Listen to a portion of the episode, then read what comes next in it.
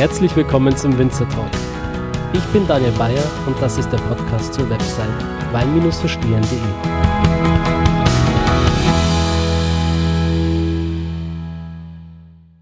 So, hallo liebe Zuhörer, ich bin immer noch im Burgenland. Ich bin jetzt knapp 40 Kilometer in östliche Richtung nach Frauenkirchen gefahren und ich freue mich wahnsinnig, dass ich heute Gast sein darf im Weingut Umatum in Frauenkirchen. Und der Herr Umatum hat mich gerade schon ein bisschen rumgeführt durch den Betrieb. Und es war wirklich wahnsinnig interessant, was der Mann alles weiß und wie er die Welt sieht und wie er versteht, wie alle Prozesse draußen in der Landschaft, Mensch, Tier, Pflanzen, wie alles ineinander greift und wie er dann letzten Endes den Wein da auch in die Flasche kriegt. Aber wie er das macht und was da alles dahinter steckt, das ähm, sagt er uns am besten jetzt selbst. Und ich würde Sie einfach bitten, Herr Umatum, sich kurz vorzustellen. Ja, ich bin der Josef Umatum. Äh, ich äh, habe an sich einen anderen Beruf gelernt. Ich sollte den, das Weingut nicht hier weitermachen. Es ist ein Familienbetrieb, den meine Eltern gegründet haben. Also, und das war früher so eine gemischte Landwirtschaft mit Viehwirtschaft, Getreide und ein bisschen Wein.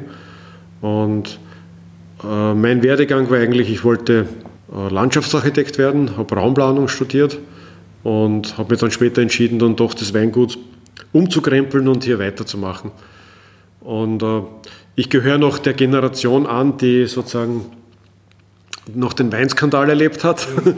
Das war in Österreich so die große Zäsur. Und damals haben wir gedacht, die Zeiten können nicht mehr schlechter werden, es kann nur mehr bergauf gehen. Ja. Also damals gab es böse Leute, die halt Weine verfälscht haben und äh, das war der absolute Bruch. Die, die Leute hatten das Vertrauen verloren äh, in das Produkt Wein und das war eine Gruppe von vielleicht 50 Winzern aus Österreich. Wir sind dann durch die Welt gedingelt und haben unsere Weine präsentiert und so wieder den Ruf des österreichischen Weines aufgebaut. Das war ein hartes Stück Arbeit, aber man hat äh, viele Freunde gewonnen, es ist guter Zusammenhalt, der eben bis heute äh, besteht. Und man sieht, dass sich die Zeiten ändern, dass die Solidarität eine andere wird und äh, andere Generationen ans Werk kommen. Aber ich gehöre sozusagen noch dieser unter Anführungszeichen alten Generation an. Äh, ja, was für uns wichtig ist, so hier im Betrieb, dass man das Wesentliche in einer Landwirtschaft ist immer der, der Boden. Ja. Also wenn der Boden gesund ist, dann äh, hat man gesunde Pflanzen drauf, die ausgeglichen wachsen. Man hat äh, reife Früchte, die guten Geschmack bringen. Und dann ist es ganz einfach, handwerklich einfach, äh, das Produkt dann so zu verarbeiten, dass man es auch ins Glas bringt. Sagen Sie so einfach. ja, das, ist das andere ist dann, dass man nur einfach die, die Dinge da berücksichtigen ja. Geduld zu haben und sauber zu arbeiten, dann kriegt man das schon hin. Ja. Also was, was mir wichtig ist, äh, wenn man hier ins Weingut kommt, äh, man sieht unsere Gebäude, die sind jetzt nicht hypermodern, die sind aber auch noch nicht, nicht alt und verschroben, sondern wir haben äh, immer wieder etwas dazugebaut, aber doch versucht, dass das Ganze eine, eine Einheit aus einem Guss wird. Ja. Also auch neue Dazubauten sind auch so gemacht worden, dass, man, dass das, das stimmig ist und dazu passt. Und äh, schon von bei der Zufahrt sieht man diese Giebel, die ganz äh, typisch sind für das nördliche Burgenland, für den Raum hier. Mhm. Und das ist so eine Art äh, Scheune, hier stellt es dar. Äh, weil die Scheunen haben, die Dörfer waren immer so gebaut, dass man in der Mitte hat man einen, einen großen Anger, dann lange Streckhöfe und hinten raus zu den, zur ebenen oder leicht hügeligen Landschaft waren Scheunen, die den Abschluss der Ortschaft gebildet haben und so eine Art Stadtmauer dargestellt haben. Ja. Mhm. Und äh, nachdem wir hier das Weingut am Ortsrand haben, haben wir gesagt, wir machen unser Gebäude auch so, dass man diesen Eindruck dieser Scheune hat. Ja. Und das ist auch von den Baumaterialien hat man Kalkstein verwendet und auch den Verputz so gemacht, da gibt es eine alte Technik, wo man den Putz aufträgt und dann mit Pinsel in alle Richtungen streicht und dadurch hat diese, dieser Verputz eine Struktur, ja, die sehr lebendig ist, die verschiedene Schatten, feine Schatten wirft. Ja. Und äh, um darauf zurückzukommen, wenn man das sieht, dann sieht man, das ist ein Gebäude, das kann nur hier stehen. Ja? Das gehört hier zu dieser Landschaft dazu. Äh, und äh, ich halte schon etwas von tollen Architekten und lasse mich da auch inspirieren, aber was wichtig ist, äh, es muss immer ein Gebäude ein Teil der Landschaft sein und äh, das ausdrücken, wo es herkommt. Ja. Mhm. Und das ist auch mein Zugang zum Wein. Ja. Also wir haben hier an klaren Tagen den Blick zu den Ostalpen. Den Schneeberg kann man an klaren Tagen wunderschön sehen. Das ist zum Angreifen nahe. Ja. Der ist nur Luftlinie 80 Kilometer weg. Und so im, im Rücken haben wir das ungarische Tiefland. Und äh, beide Seiten prägen das Klima hier. Ja. Also auf der einen Seite kriegen wir von den Alpen frische, kühle Luftströmungen mhm. und auf der anderen Seite vom ungarischen Tiefland staut sich im Sommer vor allem die Hitze, die Wärme. Und wenn man das äh, jetzt auf den Wein umlegt, ja, dann heißt das die Kühle, Frische, Säure, Lebendigkeit, Aromatik in den Weinen und die Hitze bedeutet Fülle, Kraft, Wärme und beides muss äh, in einem Wein, der hier gewachsen ist, drinnen sein. Ja. Mhm. Vielleicht in einem Jahr, wo es einmal ein bisschen frischer ist, der Schwerpunkt mehr auf der einen Seite und in einem Jahr, wo es wärmer und hitziger ist, einmal auf der anderen Seite. Aber ich glaube, man muss in diesen Produkten beides spüren. Also wo steht man, wo gehört man hin und sich von diesen Wurzeln aus, von dieser Verbindung aus kann man dann auch arbeiten und sich in die Zukunft orientieren. Ja. Das ist ja auch das, das Schöne, dass äh, Weine nicht jedes Jahr gleich sind, dass immer ein neues Produkt entsteht und äh, gerade mit den klimatischen Gegebenheiten, die man hat, ähm, quasi jedes Jahr aufs Neue äh, ein neues, schönes Produkt hat. Genau, aber ich brauche das für mich als, als Mensch, als, dann als, auch als Kellermeister, wenn die Trauben im Herbst kommen, dann sehe ich nicht nur die Trauben, sondern ich weiß so die, die Geschichte auch dieser Traube, äh, wie war es im Frühling, wie war es im Sommer. Ich bin nicht immer, aber wenn es Zeit ist, gehe ich auch mit in den Weinberg, mhm. weil mir das ganz wichtig ist, das mitzunehmen. Ja. Und be bevor wir zum Beispiel eine Parzelle neu anlegen, dann ich setze mich dahin, immer wieder über, über ein Jahr oder länger oft sogar, wenn man den Boden äh, vorbereitet, und da komme ich noch drauf, wie man das macht, äh, also ich setze mich auf die Parzelle hin und, und von wo kommt der Wind, wie riecht es dort, wie ist die Luft, wie sind die Geräusche. Und dann habe ich irgendwie eine Vorstellung, was kann dort für ein Produkt wachsen. Ja? Also für mich ist auch ganz wichtig, diese Stimmung mitzunehmen, diese Geschichte mitzunehmen und äh, von da aus äh, zu arbeiten. Ja. Also Terroir eigentlich, oder? Terroir ist, ist ein moderner Ausdruck, mhm. der eben mehr umfasst als jetzt nur den Boden, sondern eben dieses Zusammenspiel von Boden, Mikroklima, äh, Pflanze an sich oder auch eigene Genetik der Pflanze. Mhm. Also wir machen es so, dass man in einen alten Weinberg geht, sucht sich dort bestimmte Stöcke aus, die jetzt Eigenschaften haben, die man jetzt für sich selbst als Winzer definiert. Also ich möchte gerne äh, Trauben haben, die, die sehr widerstandsfähig sind, die, die kleine Beeren haben mit dicken Schalen, die einen intensiven Geschmack haben, äh, resistent gegen Krankheiten, nicht so viele Früchte drauf haben und sehr ausgeglichen wachsen. Und diese Stöcke, die beobachten wir über viele Jahre, äh, testen dann auch mit modernen Methoden im Labor auf bestimmte Viruserkrankungen, äh, ernten dann die einzelnen Stöcke und die Trauben, machen auch nur zwei drei Liter Wein davon oder noch weniger. Und dann machen wir einen kleinen Weingarten zunächst einmal, wo die Pflanzen die, die Eigenschaften dieser Mutterpflanze haben. Und dann wird wieder über viele Jahre Wein aus diesem kleinen Weingarten geerntet. Und erst dann äh, nimmt man die, die Genetik, die Pflanzen und geht zurück wieder auf das große Feld und macht einen, einen großen Weingarten. Ja.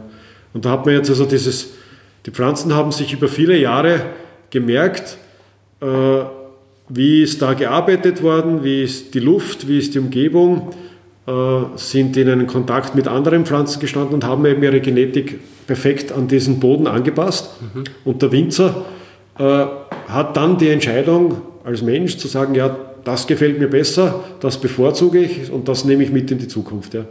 Das heißt, der Fußabdruck des Menschen ist hier sehr, sehr prägend, sehr intensiv und äh, das ist eben auch damit. Ja. Aber es gehört auch eben alles andere mit dazu. Und dieses Zusammenspiel von Boden, Mikroklima, Mensch, Pflanze, das würde man als, aus meiner Sicht das Terroir am besten bezeichnen. Mhm. Dann, ja. mhm.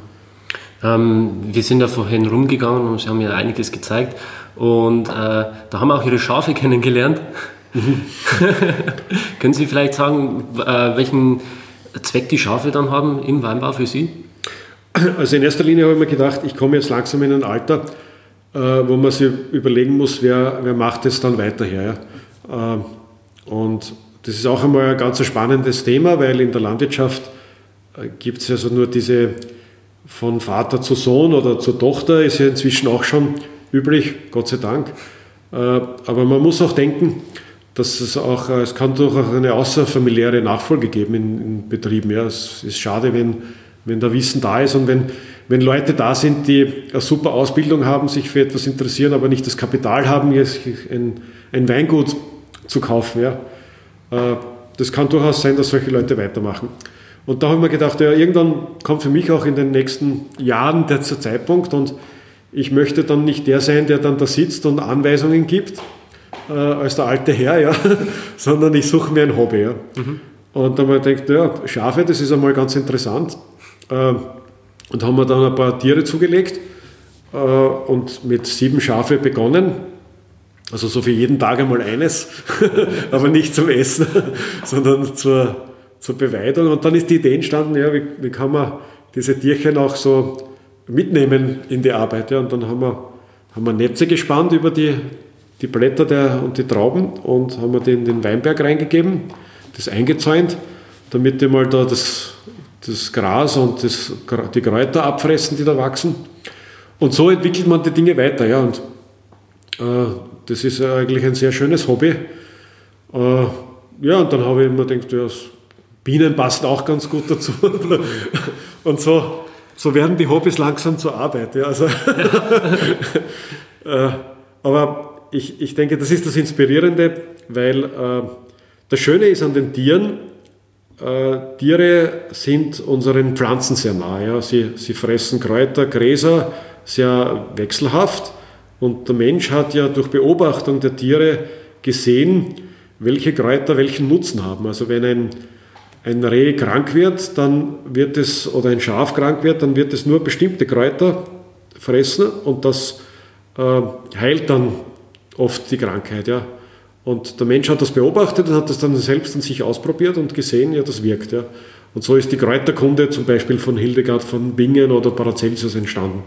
Und äh, das heißt, wir sehen, wenn die Tiere Krankheiten haben äh, oder sagen wir es vielleicht besser so, wenn sie gesund sind, dann hat man auch ein, ein ausgeglichenes Pflanzenspektrum, eine große Biodiversität in seinen äh, Feldern, in seinen Weinbergen. Und äh, wenn die Pflanzen gesund sind, dann äh, ist auch der Boden gesund. Ja? Also die, die Tiere bilden sozusagen äh, für uns Menschen die Brücke zu unseren Pflanzen und zu unserem Boden. Mhm. Und das ist ganz entscheidend, denn eine, eine, Landwirt, eine Basis einer Landwirtschaft ist immer der Grund und Boden. Ja. Und wenn ich, ich traue mir das heute zu, wenn ich, äh, ich würde als Biokontrolleur äh, mir keine Aufzeichnungen anschauen, das was die Bürokraten da heute gerne machen, sondern ich würde mir einfach einen Spaten nehmen, äh, würde fünfmal auf verschiedenen Stellen in diesen Betrieb in den Boden stechen und graben und ich würde mir die Tiere anschauen, und in kürzester Zeit weißt du alles, was da auf dem Betrieb vorgeht. Ja? Mhm. Und äh, diesen Blick fürs Ganze, ja, das ist das Entscheidende. Und ich, ich glaube, dass es ganz wichtig ist, dass wir heute äh, wieder das kriegen. Wir, wir bilden heute Menschen aus, die in ihrem Fachbereich absolute Experten sind, aber oft diesen, diesen Konnex nicht mehr haben. Die ja. Zusammenhänge erkennen. Genau. Und oft sind die Betriebe auch zu komplex, dass das ein Mensch auch machen kann. Ja. Äh, daher äh, muss man auch wissen, wie groß kann ein Betrieb sein, damit man das noch überschauen kann. Ja? Gerade wenn Sie, Sie haben wahnsinnige Erfahrungsschatz und Sie erkennen auch die Zusammenhänge und alles. Und äh, ich glaube, das ist auch wahnsinnig nützlich, weil ich glaube, sie entwickeln dann auch schon ein Gefühl dafür, wenn sie durch die Weinberge oder durch den Weingarten gehen, ähm, dass wenn sie irgendetwas erkennen, sie eigentlich schon wissen, ah, da stimmt jetzt irgendwas nicht. Äh, und dann können sie anhand von dem schon Rückschlüsse auf die Ursache dann wieder finden, oder? Ja, also grundsätzlich stimmt es, aber es ist nicht immer so leicht. Ja. Man rätselt dann oft und man hat auch nicht immer jeden Tag, äh, ist man so gut drauf, dass man das äh, erkennt. Ja. Mhm. Aber äh, wenn ich jetzt direkt zum Wein komme, ja, äh, wenn, wenn Sie ein Glas Wein haben und das schmeckt irgendwie alkoholisch äh, oder säurebetont, ja, dann äh, ist es meistens die Ursache beim Boden zu finden. Ja. Mhm. Weil eine Pflanze, die sozusagen im, auf dem Boden steht, wo sie ausgeglichen Nährstoffe und mit Wasser versorgt wird, die hat ein ganz anderes Gleichgewicht und äh, die Früchte, die darauf reifen, die reifen langsam, das heißt der Zucker geht langsam in die Höhe und die Säure geht langsam nach unten und es gibt keine äh, radikalen Ausschläge nach oben und nach unten. Ja. Dort, wo der, der Boden in Ordnung ist, da geht es ganz langsam und man kann dann schön am Punkt ernten und man hat eine wunderbare Harmonie, was äh, äh, Zuckergehalt und Säuregehalt betrifft und letztlich eben dann Alkoholgehalt und Säure. Und der Wein, auch wenn er mehr Alkohol äh, analytisch hat, können diese Weine trotzdem irrsinnig harmonisch schmecken. Ja. Mhm. Und Sie haben sicher schon erlebt, dass man ein Glas Wein hat und das steigt dann sofort in den Kopf und der Alkohol brennt oder man hat einen anderen, das, die Säure geht in den Magen. Das das kann durchaus passieren, wenn da die Harmonie nicht gegeben ist. Ja? Mhm. Und äh, das ist das eine, äh, dass da der Boden dafür verantwortlich ist, dass der Wasser und Nährstoffe speichern kann und dann langsam an die Pflanze abgibt. Das heißt, wir haben zwar äh, diese, diesen rhythmischen Ausschläge, wenn es warm wird und Wasser kommt, dass das Wachstum steigt und wenn es trocken wird und äh, heiß, dann geht das Wachstum hinunter. Es gibt diese Kurven, aber die, die sollen möglichst flach sich bewegen und dann ist das sehr gut. Ja. Also der Boden puffert das quasi. Genau. Mhm. Und äh, den Boden kann man natürlich auch eine gewisse Lebendigkeit einhauchen. Mhm. Und äh, der Baustein, da sind wir wieder bei den Tieren. Also wir arbeiten äh, da mit einem Rinderhalter zusammen. Wir haben vom Nationalpark Neusiedlersee haben wir äh, große Flächen Parzellen gepachtet für die Beweidung.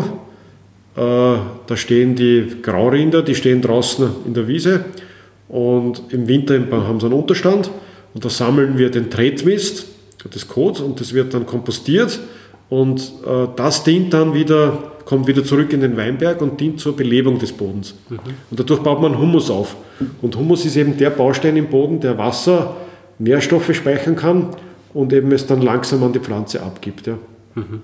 Und das ist das Entscheidende, äh, dass die, die Pflanze eben in diesen anderen Rhythmus kommen und das braucht eben oft Jahre, dass man das wieder hinkriegt. Also man kann das reparieren, aber es braucht Jahre. Ja.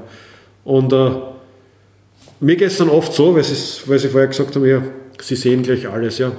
Ich denke mir dann oft, war jetzt dieses kleine Kräutchen nicht da früher oder habe ich es übersehen? Ja? Und das ist, glaube ich, das Entscheidende, äh, wenn man so arbeitet, wie wir das tun hier im Betrieb dass man äh, seinen Standort verändert. Dass man nicht sagt, ich bin jetzt der, der große Guru, der alles weiß und äh, auch vielleicht sagt, ich lerne noch dazu, sondern dass man seinen, seinen Standpunkt verändert. Ja, also wenn ich hier sitzen bleibe oder hier stehen bleibe und die Dinge von hier aus beobachte, dann äh, sehe ich, dass sich die Dinge bewegen. Ja. Mhm. Aber das Entscheidende bei dieser Arbeitsweise ist, dass wir uns beginnen zu bewegen. Ja. Also die die Veränderung in unseren Köpfen passiert, dass ich meinen Standort wechsle und die Dinge von einer anderen Seite betrachte. Also ich höre oft äh, Kollegen sagen, die sagen, ja, seit sie jetzt so und so arbeiten, äh, sind die Weine plötzlich viel besser geworden. Kann durchaus stimmen, aber äh, noch besser ist es, wenn man sagt, ich habe meinen, äh, meine Sichtweise verändert und ich schmecke plötzlich anders. Ja? Mhm. Also ein entscheidender Unterschied, wenn man, heute haben wir kaum Wind, aber wenn man wenn man dann rausschaut und man sieht am, am Baum, der Blätter hat, dann was sehen wir? Ja, wir sehen, der Wind bläst da in, den Blatt, in, den, in die Blätter rauf und die bewegt dann die Blätter. Ja. Aber wenn wir beginnen, die äh, die Umwelt so zu betrachten, dass wir sagen, ja, unser Baum ist so wach, dass er seine Blätter bewegt, damit der Wind durch kann, dann sehen wir plötzlich Dinge, die wir vorher nicht gesehen haben. Ja? Und darum geht es, äh, wenn man mit der Natur und mit Tieren arbeitet, eben, dass man seinen Standpunkt verändert und Dinge beginnt anders zu betrachten. Ja? Und dann kommt man in eine gewisse Dynamik und Resonanz hinein. Mhm. Also, und das ist das Entscheidende. Also nicht zu sagen, ich mache es jetzt so und das ist das einzig Richtige, sondern eine Interaktion und sich auch äh, eben auch mitnehmen lässt. Ja, das ist ganz, ganz wichtig. Also unbedingt mit wachen Augen durch den Weingarten durchgehen, ähm, seine Umwelt wirklich wahrnehmen und genau. versuchen, die Dinge zu hinterfragen und nicht als gegeben ähm, zu nehmen. Also wir sind als Menschen sicher nur eine, eine Zeit lang hier und eine Fußnote in der Geschichte dieser Erde. Äh, ja, und äh, daher sollten wir, uns, sollten wir uns bewusst sein, dass wir jetzt, wir können Dinge verändern, aber wir können nicht alles verändern. Ja, mhm. ja und äh, also das macht, macht natürlich Freude, wenn man, äh, wenn man dann die Dinge jetzt verändert sieht und man auch, auch sich selbst verändert sieht und sich das plötzlich schaut das anders aus, ja, dass sich etwas bewegt. Und es gibt Menschen, die haben eine gewisse Sensibilität dafür, die nehmen das auf. Äh, und das sind eigentlich die, die Leute, die wir erreichen wollen. Mhm. Äh, wir machen hier im Betrieb, also oft kommen die Fragen, wie groß ist der Betrieb, wie viele Mitarbeiter und so, also diese, diese wirtschaftlichen Dinge, ja, die natürlich auch wichtig sind in unserem Zeitalter. Aber äh, meine Aussage ist gerne die, dass ich sage, wir machen hier im Weingut so viel Wein, dass wir die Österreicher zehn Stunden mit Wein versorgen können. Ja? Also wenn die Österreicher alle jetzt nur unseren Wein trinken würden, dann sind wir in zehn Stunden trocken. Und äh, das ist aber eine ganz wichtige Erkenntnis, das zu wissen, weil äh, man dann sofort klar wird, dass es nicht notwendig ist, ein Produkt zu machen, das jedem schmeckt. Ja? Mhm. Also ich brauche nicht einen Wein zu keltern, der den allen Österreichern schmeckt, weil ich hätte spätestens nach zehn Stunden ein Problem. Und äh, so kann ich mir es durchaus erlauben, einen Wein zu machen, der Ecken und Kanten hat und Charakter hat und der nicht jedem schmeckt. Ja? Mhm. Und äh, eben, äh, wie vorher gesagt, ich will eben diese Menschen erreichen, die eine gewisse Sensibilität, ein gewisses Gespür haben äh, und einen anderen Zugang haben. Und das äh, sind die, unsere Kunden und da gibt es nicht so viele. Mhm. Äh, ja. Aber die wissen es dann dafür umso mehr zu schätzen. Genau. Mhm. Und denen machen wir große Freude damit und es ist sehr schön. Also wir haben jetzt, äh, ist jetzt schon über ein Jahr her, ein, ein Schreiben gekriegt von, von äh, mittlerweile älteren Herrschaften, die schon in den 90er Jahren gekommen sind. Da waren sie schon älter, hier zum Weinen kaufen und die lassen sich jetzt den Wein immer schicken und die haben dann handbrieflich, macht heute niemand mehr, einen Brief geschrieben und sich persönlich bedankt, äh, dass der Wein immer noch so gut ist und ihnen so gut schmeckt und sie äh, auch im Alter noch äh, stärkt. Und sie können leider nicht mehr reisen, aber sie haben uns gratuliert, dass wir so arbeiten. Und das, das ist dann das, was man zurückkriegt. Ja. ja. Das ist mehr wie jeder Euro, den du in die Tasche hast. Also das ist, und ich denke auch, für unsere Mitarbeiter. Ja, ich, ich suche Leute aus, oder versuche es zumindest, die auch in diese äh, Richtung Sensibilität haben, dass man eben in der Früh kommt und sagt, ich gehe dahin. Äh, in Österreich haben wir gestern Feiertag gehabt und äh, sozusagen ein verlängertes Wochenende, aber wir haben momentan so viel Arbeit, dass wir also auch gestern draußen arbeiten mussten und auch heute arbeiten aber die Leute nicht jetzt mit Widerwillen diese Tage kommen, sondern sagen, okay, das ist mein Job, ich gehe da gern hin, ich nehme was mit nach Hause und ich gehe nicht deswegen, weil ich da Geld verdiene, ist auch wichtig, ja.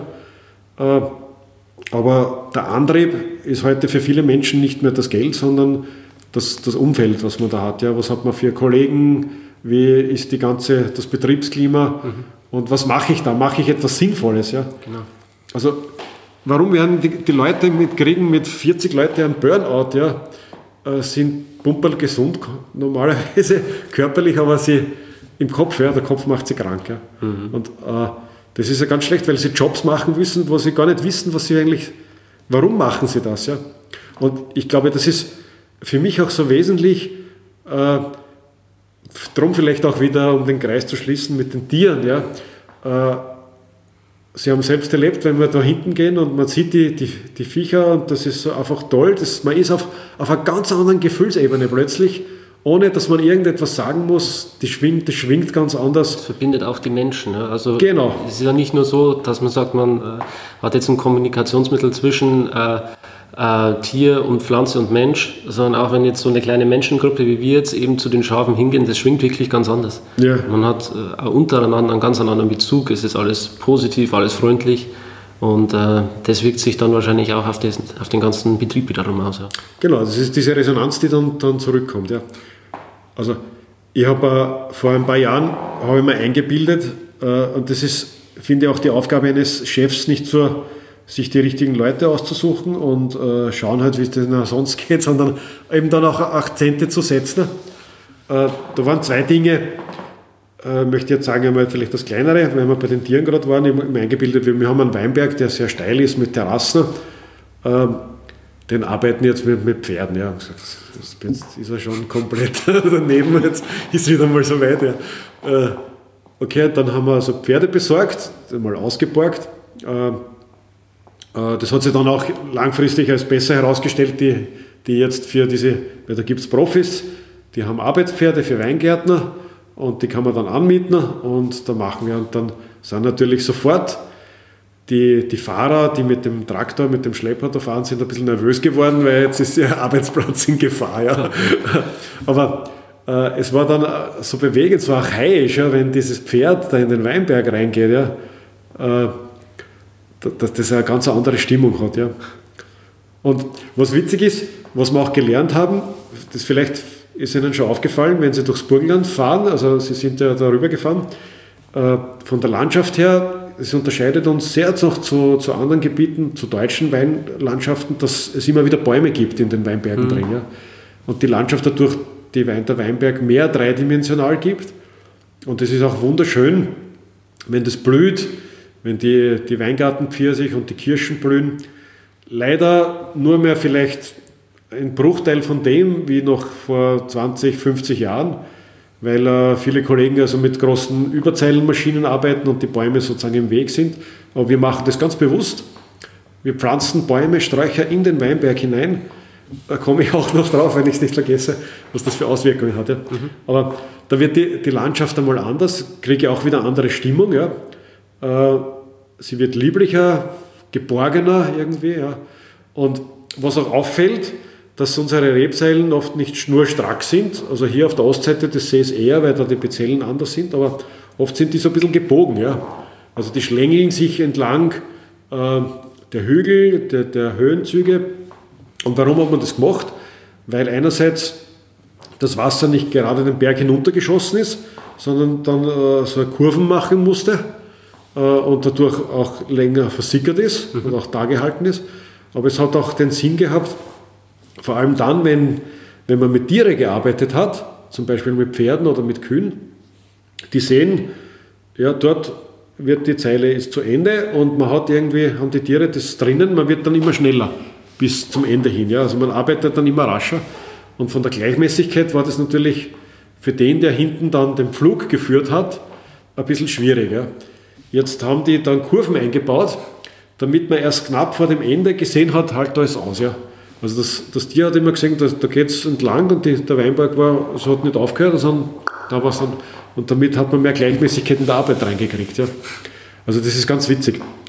Äh, und das kann man wieder zunutze machen. Also wenn man das weiß, wenn man mit Tieren arbeitet und wie das funktioniert, dann kapiert man, warum haben das die Alten gemacht. Ja. Mhm.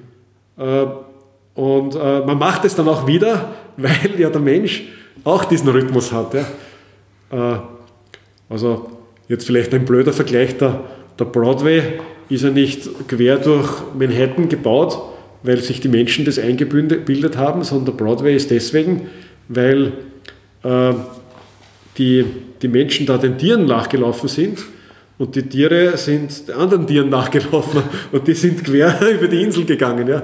Und dann haben wir irgendwann ist der Broadway entstanden. Das ist tatsächlich so. Ja. Also so funktioniert die Welt eigentlich in gewisser Weise. Ja. Wahnsinn. Ja, wir können viel von den Tieren lernen. Ähm, Sie haben vorher, als wir durch den Weingarten gegangen sind, auch noch was Interessantes gesagt. Und zwar, ähm, wie quasi der Mensch auf die Kräuterkunde auch gekommen ist, dadurch, dass man sich quasi das Verhalten von den Tieren abgeschaut hat. Ja. Ähm, was haben die quasi gefressen, um dann wieder gesund zu werden? Und das dann quasi wiederum auf die Menschen reflektieren. Ja. Genau, das habe ich eh vorher ausführlich äh, ein bisschen erklärt. Genau. Also das mit die, das Abschauen, wie, wie kann man heilend wirken, indem man bestimmte Kräuter äh, zu sich nimmt, isst und verdaut und äh, sich auch an, an zum Beispiel bei Verletzungen an den Rinden kratzt, ja, mhm. weil da die Gerbsäure ist und die Gerbsäure wieder konservierend und heilend wirkt. Ja. Genau. Oder zum Beispiel ein ganz altes Heilmittel ist Erde. Also wenn Sie eine Wunde haben und dann gibt es die Maulwurfshügel, die, der Maulwurf äh, holt die von unterem Bereich Erde und schiebt die rauf. Mhm. Und wenn Sie die Erde auf eine Wunde drauf tun, dann wirkt es heilend. Ja. Mhm. Es ist zum Beispiel erwiesen, dass dass Kinder, die äh, mit dem Dreck von den Kühen aufwachsen, weit weniger Allergien haben, wie, wie Kinder, die sozusagen in einem klinischen Umfeld aufwachsen. Ja. Mhm. Äh, ja, und es ist noch sogar so komplex. Pflanzen haben, äh, wir sehen Pflanzen oft nur als Nutzpflanzen, ja, aber dass die eigentlich sehr lebendig sind. Äh, eine Pflanze äh, merkt sich einen kalten Winter, einen heißen Sommer, sie merkt sich, wie sie behandelt wird und sie ändert ihre Genetik und passt sich an diesen Standort an. Mhm. Und äh, das ist äh, auch so insofern spannend, weil die kommunizieren auch mit den anderen Pflanzen. Also man muss sich das so vorstellen, es gibt unter dem Boden gibt's ein feines Geflecht an Wurzeln, wo alle Pflanzen dieser Welt verbunden sind. Ja. Das ist wie ein, ein unterirdisches Internet, feine Kabel, die da verbunden sind. Ja. Und wenn ich jetzt einen lebendigen Boden habe und nicht, nicht mit Chemie und starken Stoffen arbeite oder auch nicht tief pflüge, dann können sich diese Wurzeln ausbreiten und es gibt viele feine Kontakte. Ja. Und wenn einmal ein paar so Fasern abreißen, ist das überhaupt kein Problem, da gibt es eine Umleitung und das funktioniert trotzdem noch. Ja. Und in der äh, konventionellen Landwirtschaft ist es oft so, dass wir eine, ein großes, starkes Wurzelsystem haben und sobald das beschädigt ist, ist Ende. Ja. Mhm. Also der Zentralcomputer funktioniert viel besser, wenn es, wenn es viele feine kleine Computer gibt und die Informationen auf vielen kleinen Computern liegen mhm. und nicht ein großer Zentralcomputer ist. Ja? ja. Äh, und äh, bei den Pflanzen ist es eben so. Und das Entscheidende ist, je, je vielfältiger diese Pflanzenwelt ist, diese Biodiversität, äh, umso feiner sind die Verbindungen und umso besser können Informationen äh, funktionieren. Ja. Und das ist wieder ganz spannend, wenn wir äh, heute veränderte Klimabedingungen anschauen. Ja. Also zum Beispiel hier im Betrieb ist in den äh, 70er, 80er Jahren die Ernte losgegangen im Herbst in der ersten Oktoberwoche. Ja. Das war so ungefähr die Regel. So, das hat sich dann in den 90er Jahren auf Ende September vorverschoben und in den letzten Jahren, also ab 2000, haben wir immer in der ersten Septemberwoche geerntet. Ja. Und heuer sind wir sogar so früh, dass ich mit einer Ernte äh, zwischen dem 15. und 20. August rechne. Ja. Das heißt, das wird vielleicht hoffentlich ein Ausnahmejahr im Extremen sein, aber generell kann man davon ausgehen, dass sich in den letzten 50 Jahren äh, die Ernte, der Erntezeitpunkt von Weintrauben um eine, jeweils um eine Woche in zehn Jahren nach vor verschoben hat, um fünf Wochen insgesamt. Ja. Und äh, das ist nicht nur ein Phänomen hier für unsere Gegend, sondern weltweit. Und was bedeutet das? Ja? Dass, äh, dass wir uns ganz anders organisieren müssen, dass wir äh, andere Bedingungen haben, was Wasser, Temperatur betrifft, Arbeitsweise betreffen, auch andere Produkte an Weinen kriegen äh, und anders arbeiten müssen. Ja? Und die Pflanzen müssen sich an diese veränderten Bedingungen auch anpassen können. Ja? Und das geht natürlich sehr schnell. Und wenn ich jetzt äh, äh eine Pflanze habe, die jetzt im Monokultur Weinrebe da steht und sonst nichts drumherum, dann wird die natürlich nichts hören und nichts sehen. Ja?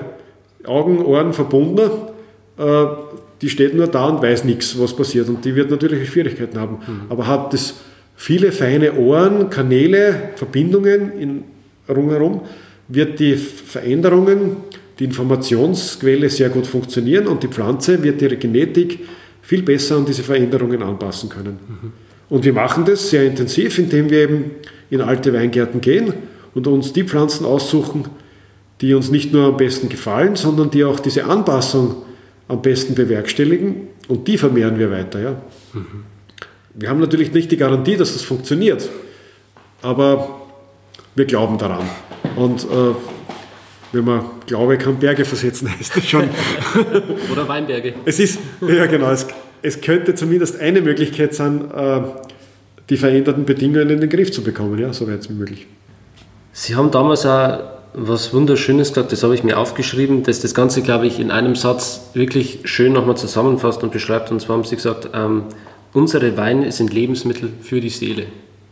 Genau, also das kann ich nur unterstreichen, äh, dass es eben nicht darum geht, jetzt, äh, also wir, wir haben uns mal hingesetzt, äh, um ein bisschen zur Betriebsorganisation zu kommen, das, ich spanne den Bogen wieder zurück zu sehen. Ja.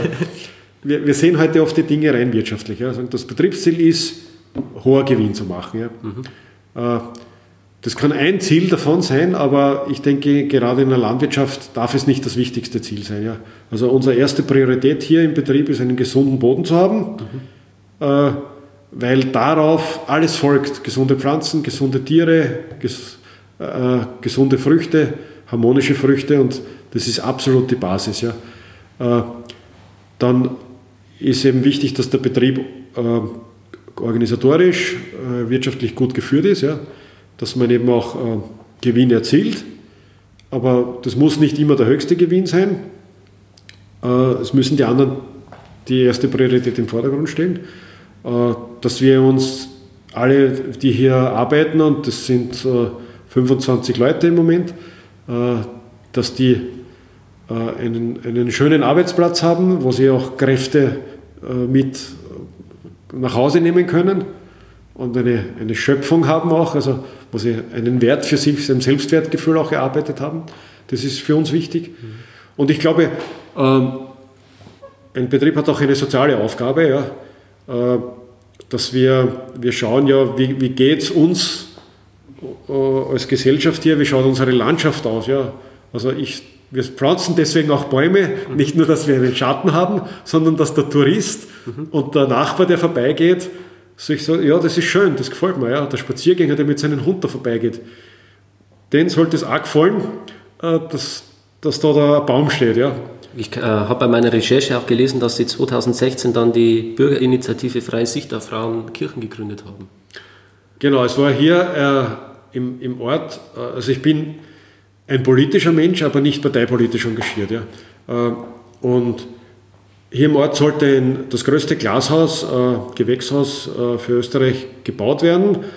Äh, ich habe grundsätzlich nichts gegen solche Dinge, äh, aber da drinnen äh, hätten sollen erzeugt werden Tomaten und zwar auf äh, Hydrokultur, das heißt keine Mutter Erde, kein natürlicher Boden. Der Boden wäre betoniert worden, versiegelt worden. Man hätte Steinwolle reingelegt, man hätte Grundwasser rausgepumpt, die Tomaten x-mal in der Stunde bewässert, äh, Monokultur am Pflanzen. Äh, die Leute, die da drinnen gearbeitet hätten, gepflückt hätten, die hätten nur idiotisch jeden Tag, Jahr aus, Jahr ein, Tomaten gepflückt.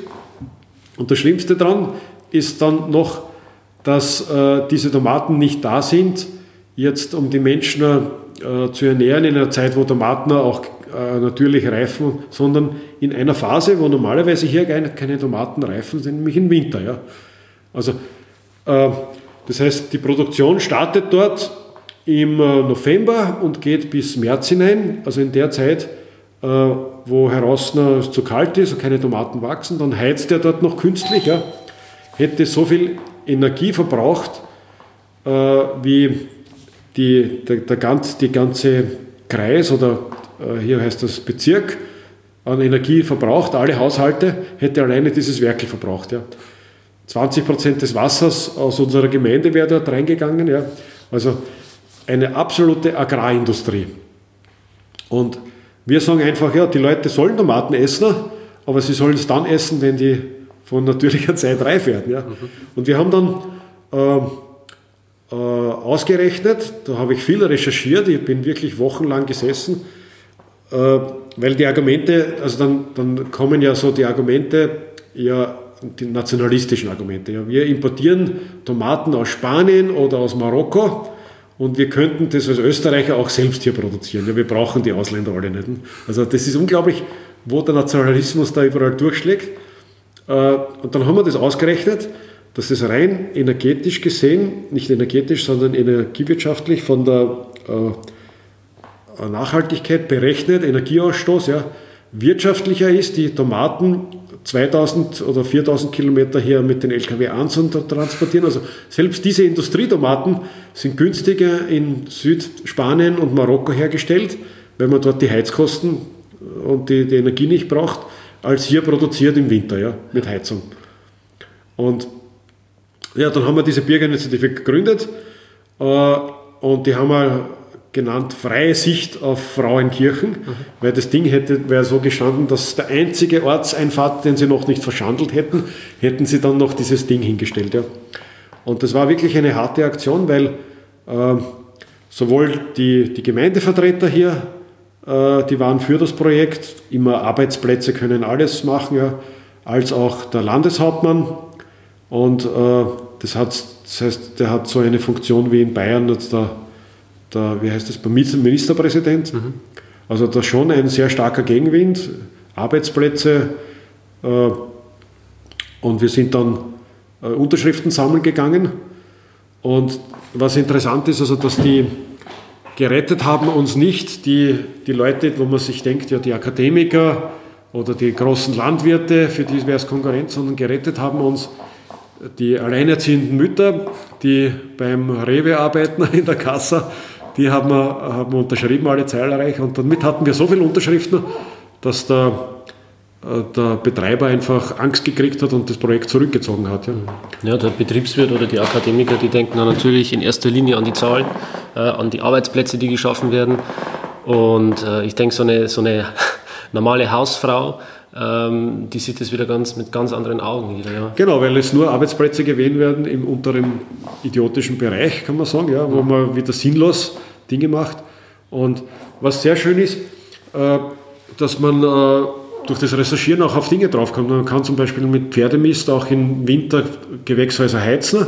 Das heißt, man kann sich dadurch auch die Vegetationsperiode verlängern. Und äh, interessant ist es auch wirtschaftlich für kleinere Betriebe, die das tun und die Gemüse pflanzen, dass sie eben noch in der Vorsaison Gemüse heimisches anbieten können oder auch die, die Nachsaison länger nützen können und nicht unbedingt das mit, äh, mit äh, russischem Gas heizen müssen ja?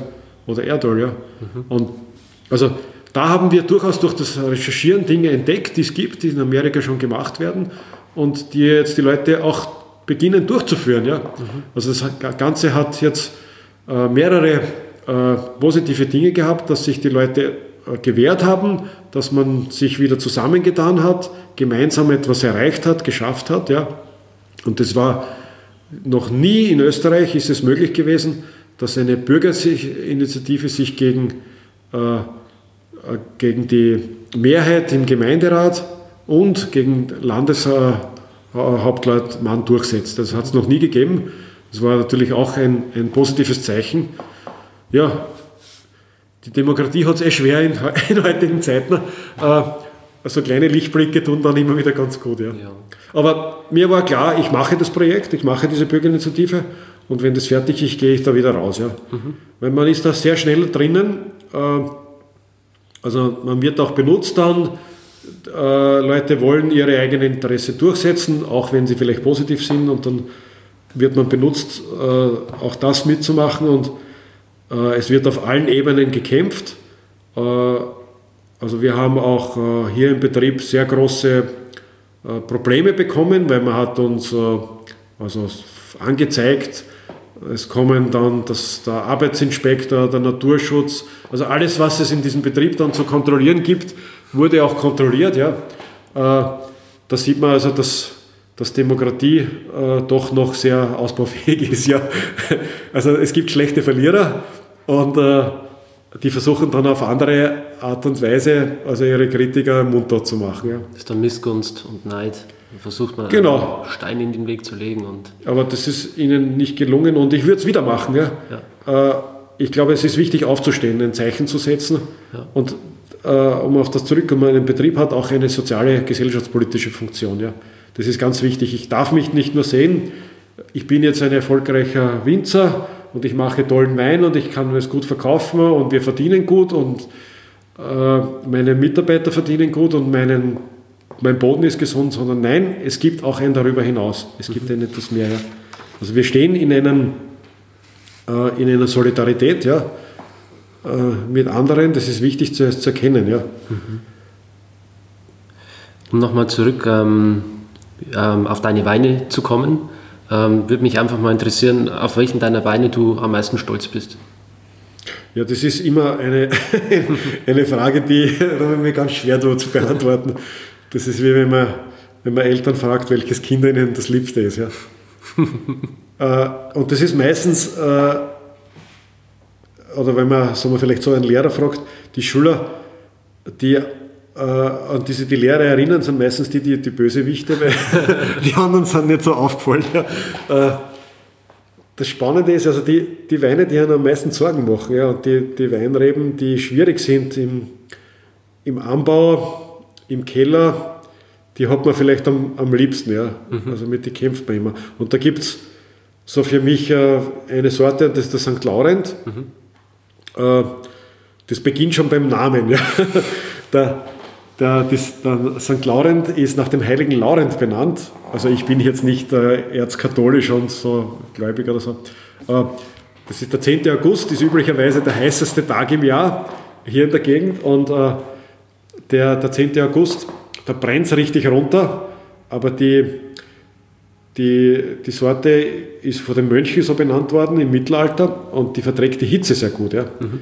Weil äh, Hitze, Trockenheit, da ist sie sehr resistent. Und der heilige Laurent ist ja, äh, wurde gesagt, also er muss abschwören, dem Christentum hat er nicht gemacht und darum haben sie ihn dann am Feuer geröstet, aber er ist trotzdem eben, hat er nicht abgeschworen. Ja. Und diesen, um diesen Vergleich eben, dieses Widerstandsfähige und diese, nein, ich habe meinen Glauben und ich bleibe dabei, ja, mhm. äh, hat man diese Sorte benannt. Und das sagt schon sehr viel über diese Sorte, dass sie auch kämpft und nicht ablässt. Ja. Und äh, der wächst ja ungestüm, äh, voll in die Seite, man muss immer wieder durchgehen, Triebe wegnehmen. Dann ist er empfindlich, was die Blüte betrifft. Er ist empfindlich, was äh, Fäulnis betrifft. Er hat dünne Schalen. Mhm. Äh, bei der Lese muss man meistens Beeren aussortieren, also sehr aufwendig. Und dann hat man die Trauben im Keller. Äh, er gärt wie verrückt, ja. Also wir geben da nichts dazu, sondern lassen das gern. Er hat da ganz eigene ungestüme äh, Vergärung, neigt dazu, in Richtung Essig abzudriften, wenn man nicht aufpasst. Also, äh, und im, im, Keller dann so eine erdige Note zu kriegen, also fast animalisch. Also da muss man ihn sehr, sehr auf der Hut sein, dass er nicht sozusagen äh, äh, schlecht wird. Ja, und dann hat man, den, hat man alles richtig gemacht, hat man den Wein endlich im Keller und setzt ihn mit großer Freude einem Kunden vor, wo man denkt, das ist doch ein Weinexperte und der sagt, nein, also schmeckt mir dann doch nicht so gut, weil das ein Wein ist, der auch den Kunden fordert. Ja? ja. Also, wenn du das Glas hinstellst, dann kannst du dir sicher sein, der ist ein Wein, der auch den Konsumenten prüft. Ja? Mhm. Und äh, das heißt, in allen Bereichen ist das ein, ein schwieriger Hund. Ja. Da trennt sich dann die Spreu vom Weizen. Genau. äh, ja, aber letztlich, wenn man, wenn wenn das alles dann passt und der Wein, ich hatte neulich, hat man jetzt äh, eine große Verkostung in Salzburg und da hatte ich einen, einen St. Laurent von 1990 mit dabei und äh, da waren also wirklich sogenannte Weinexperten ja, von berühmten äh, Häusern dabei und äh, das war einfach die, so, man sagt, man kniet dann nieder ja, vor solchen Weinen. Mhm. Absolutes Highlight. Ja. Der Wein äh, ist 27 Jahre alt und ist einfach toll. Ne? Mhm. Beim Betrachten deiner Flaschen ist mir dein Etikett aufgefallen. Ähm, wie hast du das entworfen? Was war die Idee dahinter? Ja, ich habe schon also gesagt, für, für, mich ist es sehr wichtig, die, die Stimmigkeit. Ja. Also wenn man zu uns kommt, dass man an den Gebäuden schon sieht, dass die gehören zur Landschaft, also mit den Baumaterialien, äh, vom Aussehen, von der Architektur her. Und äh, das zieht sich, dieses Design zieht sich eigentlich durch. Also wenn wir haben ein sehr klassisches Etikett mit einer klassischen Schrift und man erwartet natürlich wenn man das Gebäude sieht, äh, jetzt nicht unbedingt ein modernes Etikett dann in diesem Weingut. Ja. Und man erwartet nicht unbedingt, dass jetzt der Kellermeister rausgeht mit grünen Haaren und, und roten Augen und irgendwelchen äh, Ohrringeln und Nasenringeln, sondern dass da eher äh, jetzt Menschen dahinter sind, die jetzt äh, sagen wir, in gewisser Weise konservativer sind. Ja.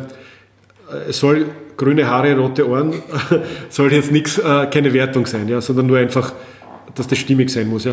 Äh, und äh, das zieht sich bei uns auch beim, beim Etikett durch. Ja. Also das Etikett äh, drückt schon aus, dass der Inhalt der Flasche eher eine, ein klassischer Wein ist. Ja. Also handwerklich gemacht, äh, die Weine haben Zeit zum Reifen, äh, sind langlebig. Das ist auch hinter diesem Etikett. Und, äh, und das ist auch so. Ja. Und äh, Entworfen ist das worden. Ein Schulfreund von mir, ein ehemaliger, der haben eine Druckerei zu Hause gehabt und wir haben uns am Nachmittag zusammengesetzt in die 80er Jahren und haben das uns gespielt und haben das äh, Etikett entworfen. Also das gibt es seit 1986 so unverändert, mehr oder weniger. Da ist die Kirche von Frauenkirche im Hintergrund und der Familienname Umatum ist in, äh, in diesen römischen, oder die Schrift heißt Lutherfraktur, in diesen äh, römischen Schriften geschrieben äh, und so drüber geschrieben. Und äh, Umatum heißt übrigens um den Dom, neben der Kirche. Und man hat im Hintergrund auch die Kirche eben von, von Frauenkirchen drauf. Ja. Und das ist eben äh, der alte Druck hier noch von den 80er Jahren. Äh, man hat sich natürlich verbessert, also jetzt schaut es mehr dreidimensional aus. Mhm. Äh, und auch man hat eine Prägung, den Schriftzug. Ja. Mhm. Aber in, in Wahrheit hat sich das Etikett nicht verändert, sondern es ist sehr sticht ins Auge. Man sieht den Namen, äh, äh, man hat ein, ein Wort Bildmarke, wenn man das nimmt und mache Designer haben schon Wahnsinn, wer hat das entworfen? Ich gesagt, das haben wir selbst, das haben wir uns gespielt. Ja. Das ist unglaublich, wie gut das ist. Äh, und es ist zeitlos auch. Ja. Und äh, wir haben es auch nur eben ein bisschen angepasst, aber nicht wirklich verändert. Und damit hast du diesen Wiedererkennungswert. Ja. Diese Beständigkeit über Jahrzehnte hindurch, äh, das ist auch ein Markenzeichen. Ja. Weil viele Betriebe wechseln dann alle paar Jahre mal das Etikett und, und den Weinstil laufen immer in den Trend nach mhm. und müssen immer neue Kunden suchen. Ja. Und bei uns gibt es eine klare Aussage, eine klare Botschaft und äh, das mag nicht jeder, aber wie schon erwähnt, das wollen wir auch gar nicht. Äh, und das Interessante ist, es spricht äh, jetzt in verschiedenen Kulturkreisen auch die Menschen an. Also wenn jetzt am amerikanischen Markt ist es sehr europäisch, genauso im asiatischen Raum äh, verbindet man damit etwas. Die Kirche, man sagen, glaube ich, ist ein Schloss. Ja? Dann gibt es, also wir haben, witzigerweise haben wir einen, einen Kunden, der ist ein Scheich, äh, den erinnert das Umatum wieder an eine äh, ägyptische Sängerin, ja. Und das gefällt ihnen auch, diese klassische Schrift sehr gut. Äh, ja, also alles Mögliche.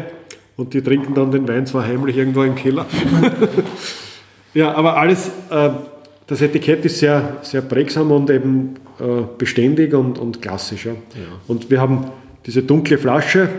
Heute ist es so, heutzutage, dass wir diese schmälere Bordeaux-Flasche verwenden für die klassischen Weine mhm. und die ganz hochwertigen Weine in der bauchigeren Burgunderflasche füllen. Und hier hat die Flasche sogar eine eigene Prägung. Da haben wir vom Glaswerk uns eine eigene Flasche gemacht. Seit wann lassen. haben Sie die äh, Prägung auf der Flasche? Äh, ich musste jetzt auch nachdenken, ist auch seit äh, 10, 15 Jahren. Äh, na, warte mal, ich kann ja ziemlich genau sagen, seit zwei,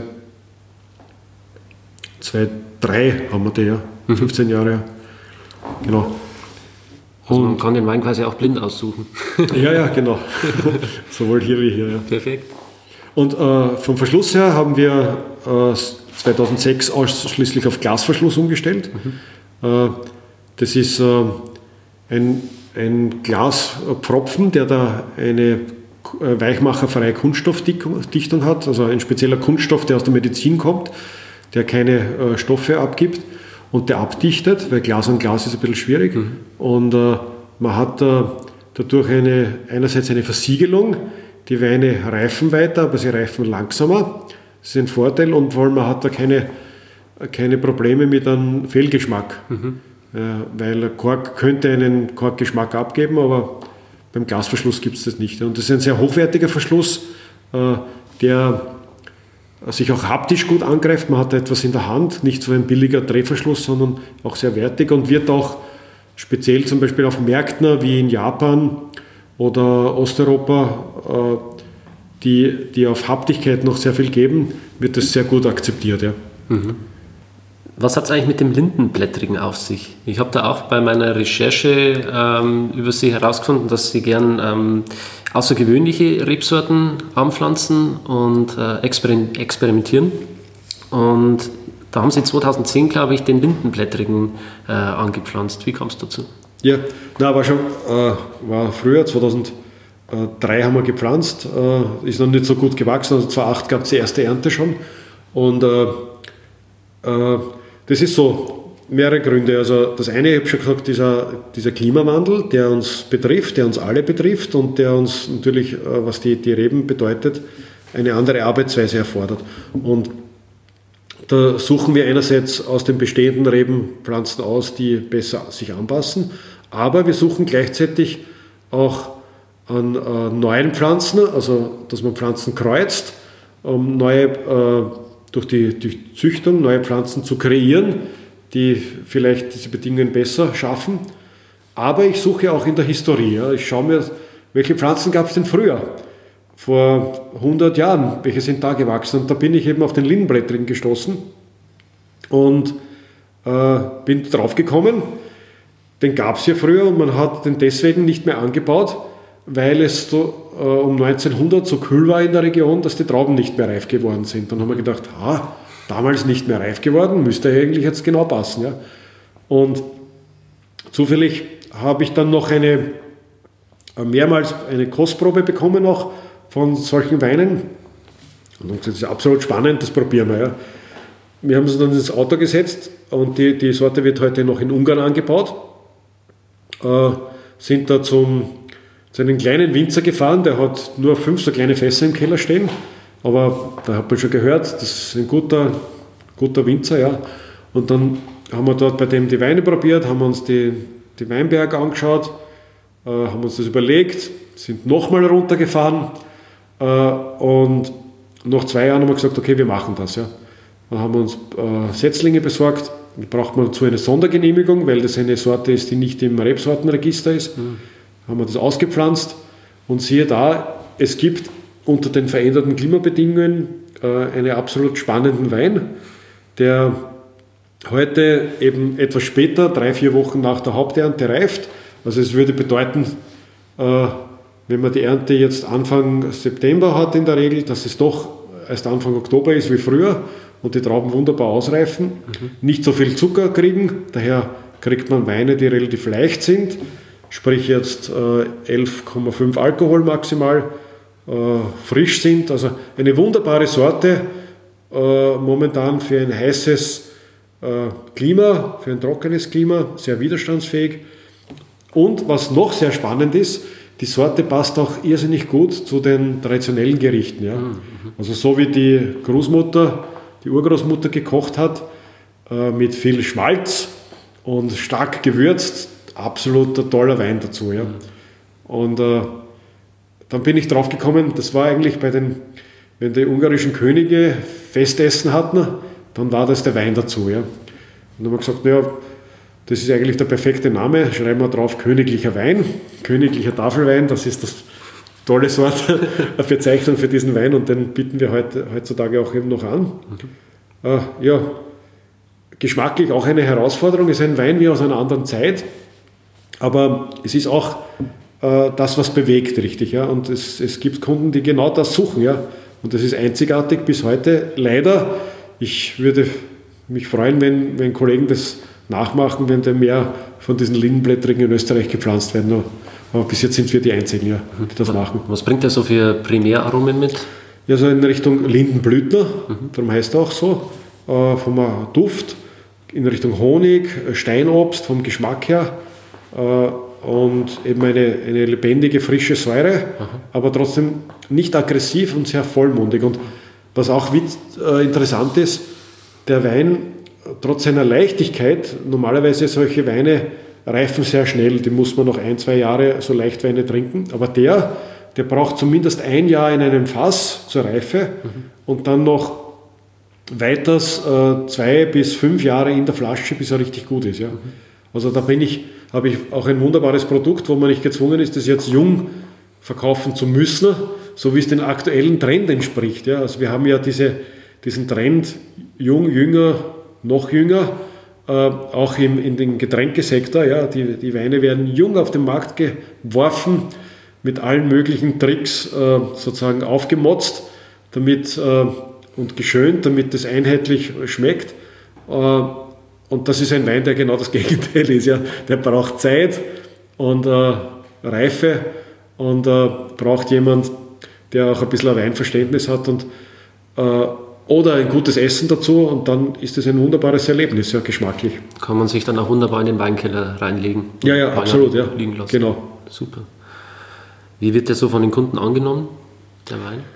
Ja, also wir schaffen es, äh, die Produktion ist sehr klein, wir machen jetzt gute 1000 Flaschen davon mhm. und äh, jetzt äh, haben wir unsere Kunden gefunden, die das suchen und jetzt müssen wir ein bisschen mehr machen, weil es zu wenig wird. Ja. Mhm. Aber es war ganz schwierig am Anfang. Ja. Also man ist wirklich gegen Windmühlen muss man da kämpfen, mhm. immer wieder probieren lassen. Aber man, man sieht, es, es entspricht nicht dem, dem absoluten Zeittrend wie schon gesagt, das ist ein Wein wie aus einer anderen Zeit, aber es, es gibt diesen, diesen Trend auch momentan. Die Masse geht in Richtung äh, Konformitätsweine, äh, hergerichtete Mainstream, äh, designte Weine. Ja? Äh, und äh, es gibt auf der anderen Seite dieses andere Extrem, Weine, die, die sogenannten Naturweine oder Orange-Weine oder der bessere Ausdruck wäre diese Raw-Weine, also wilde Weine die jetzt entweder in Amphoren ausgebaut worden sind oder nicht geschwefelt sind und die ein ganz anderes Geschmacksbild bringen. Also diese beiden Ende gibt es jetzt in der Weinproduktion und äh, der Lindenblättrige äh, geht von Natur aus, auch wenn man ganz konventionell arbeitet, mehr in diese wilde Richtung, ja, in diese Raw-Richtung, aber nicht so extrem. Ja. Wäre das für Sie auch mal interessant, so einen Orange-Wein zu machen? Äh, nicht unbedingt. Also ich koste das immer wieder. Ich habe auch Weine davon von Kollegen hier im Keller liegen. Mhm. Äh, ich denke, dass man es auch klar sein muss, dass, dass man nicht äh, alles machen kann und nicht, ich will es auch nicht. Äh, was ich hier verfolge, ich, versuch, ich versuche hier schon seit 30 Jahren einen, einen Stil, einen eigenen Stil zu finden. Mhm. Und ich glaube, dass wir da irgendwo gut dran sind, mhm. dass wir das auch schon haben und den zu verfeinern. Ja. Und jetzt nicht unbedingt sagen, ja, das ist jetzt momentan der Trend und das muss ich auch noch machen. Ja. Sondern das hat sich, der Lindenblättrig hat sich ergeben aufgrund äh, der Situation der Klimaveränderung, der Suche nach, nach alten Reben, nach neuen Wegen, äh, ist das ein, ein, ein, Wein, der ein anderes Geschmacksbild bringt, aber nicht auf der Suche nach Raw-Wein zu machen. Ja. Mhm. Äh, also ich glaube, das Entscheidende ist heute, ja, ich habe vor gut 25 Jahren einmal eine Tour mit einem Weinverkäufer in, in, Las, in San Francisco gemacht. Ja. Da sitze ich mit dem Typen im Auto und die Amis, die telefonieren ja damals schon eine ganze Zeit. Da sitzt er im Auto und telefoniert und verkauft er ständig Wein. Ja.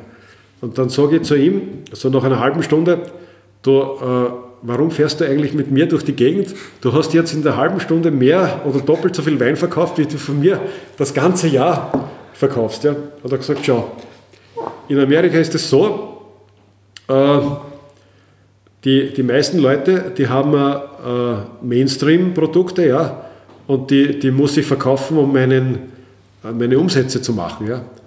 Äh, aber es gibt Leute, die, die wollen was Spezielles und da komme ich normalerweise nicht rein, weil ich, ich habe solche Produkte nicht, ja.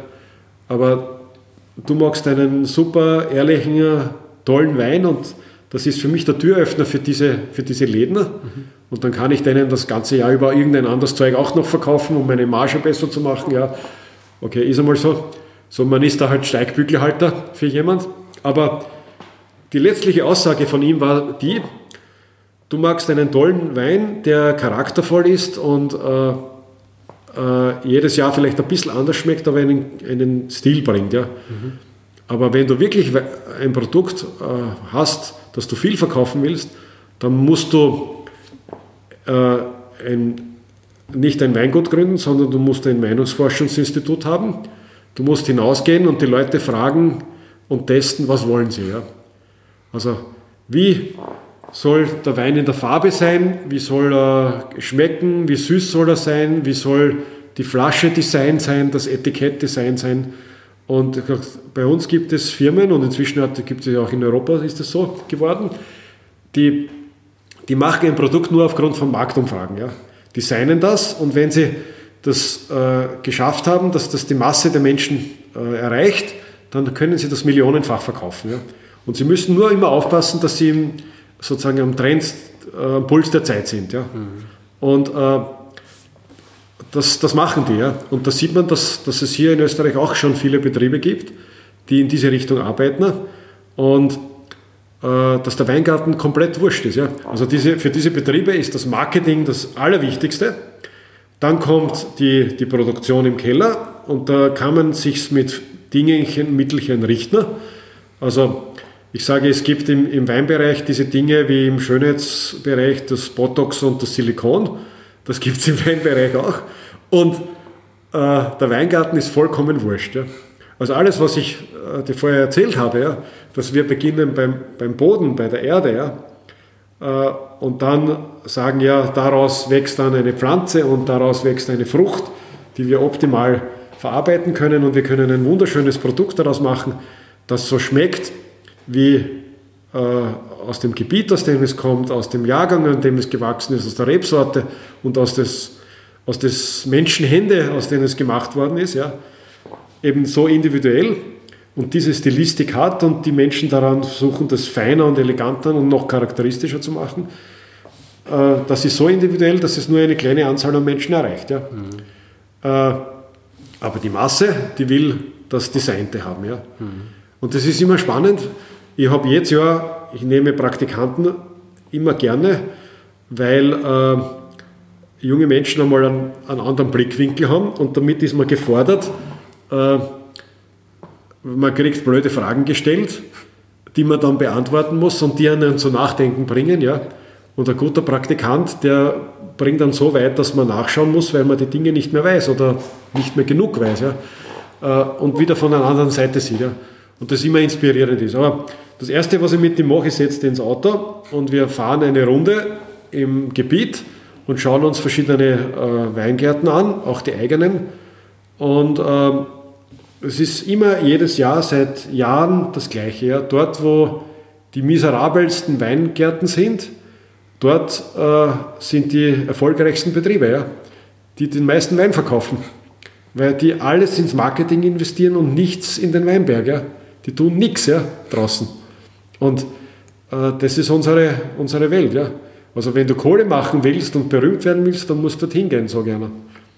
Und wenn du aber äh, den anderen Weg suchst, dann kannst du bei mir bleiben und dann kannst du entscheiden. Und wenn er Hirn hat, bleibt er da. Genau. Mhm. Also dann, ich meine, ich weiß das schon vorher, wie die reagieren, weil ich suche mir die Leute entsprechend aus. Aber äh, es ist es ist so, ja. Hm. Das ist leider die, die Zeit. Gut, ähm, hast du für die nahe Zukunft wieder neue Projekte geplant? Ähm, neue Weine oder Experimente, die du wagst, andere Rebsorten, steht irgendwas an? Das ist jetzt eine typische Journalistenfrage. Die, die wollen immer wieder neue Headlines haben.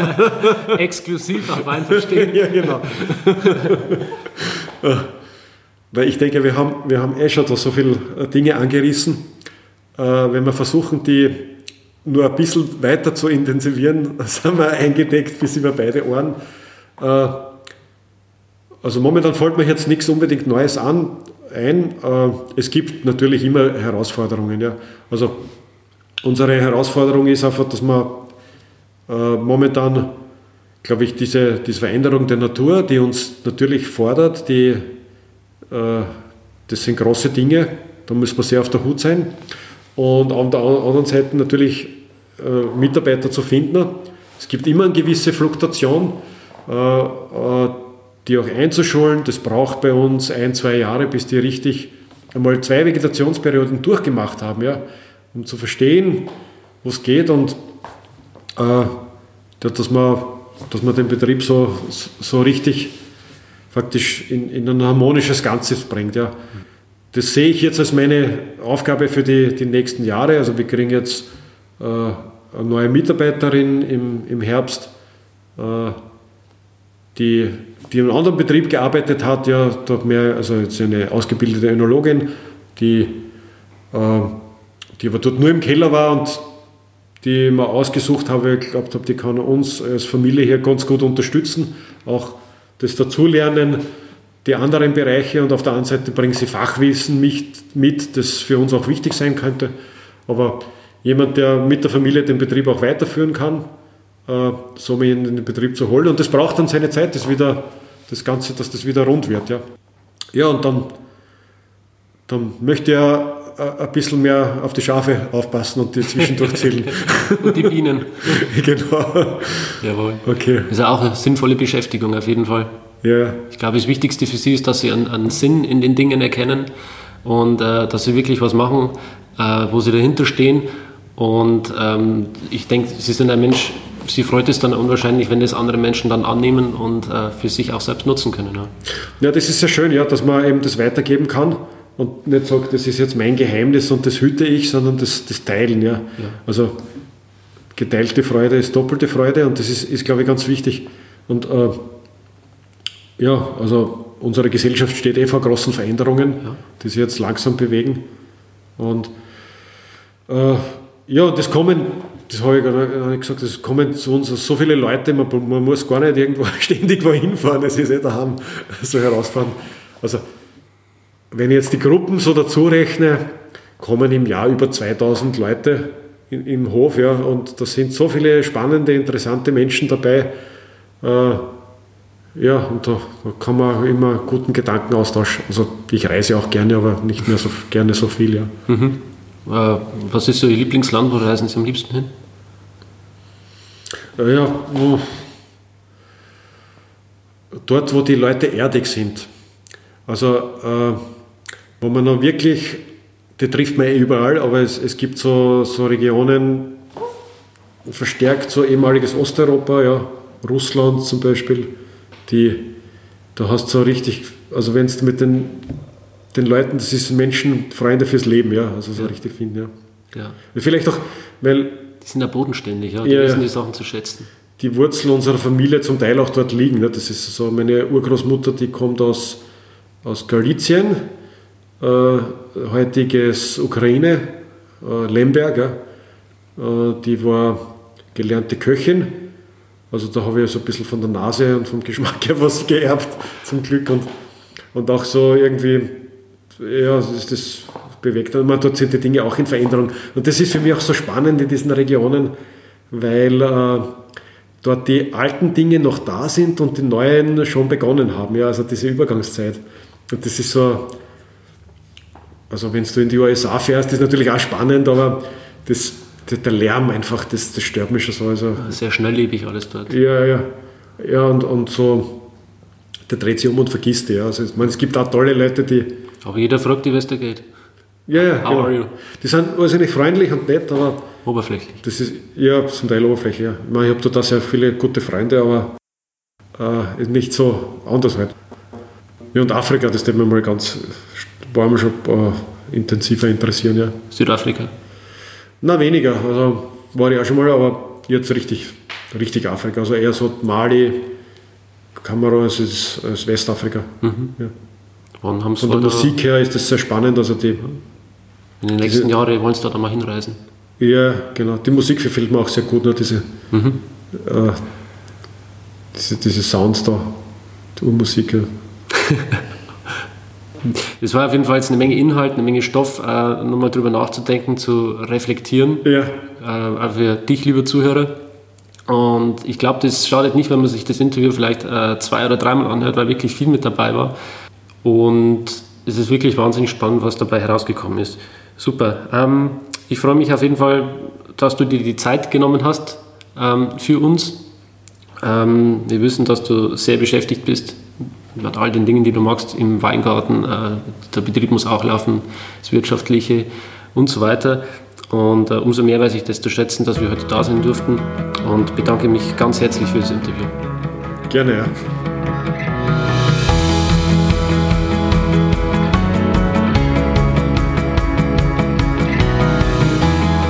Schön, dass du dabei warst. Wenn dir dieser Podcast gefallen hat, dann bewerte mich auf iTunes. Wenn du Fragen hast oder mehr Informationen zum Thema Wein suchst, dann schau auf meiner Website wein-verstehen.de vorbei. Bis zum nächsten Mal.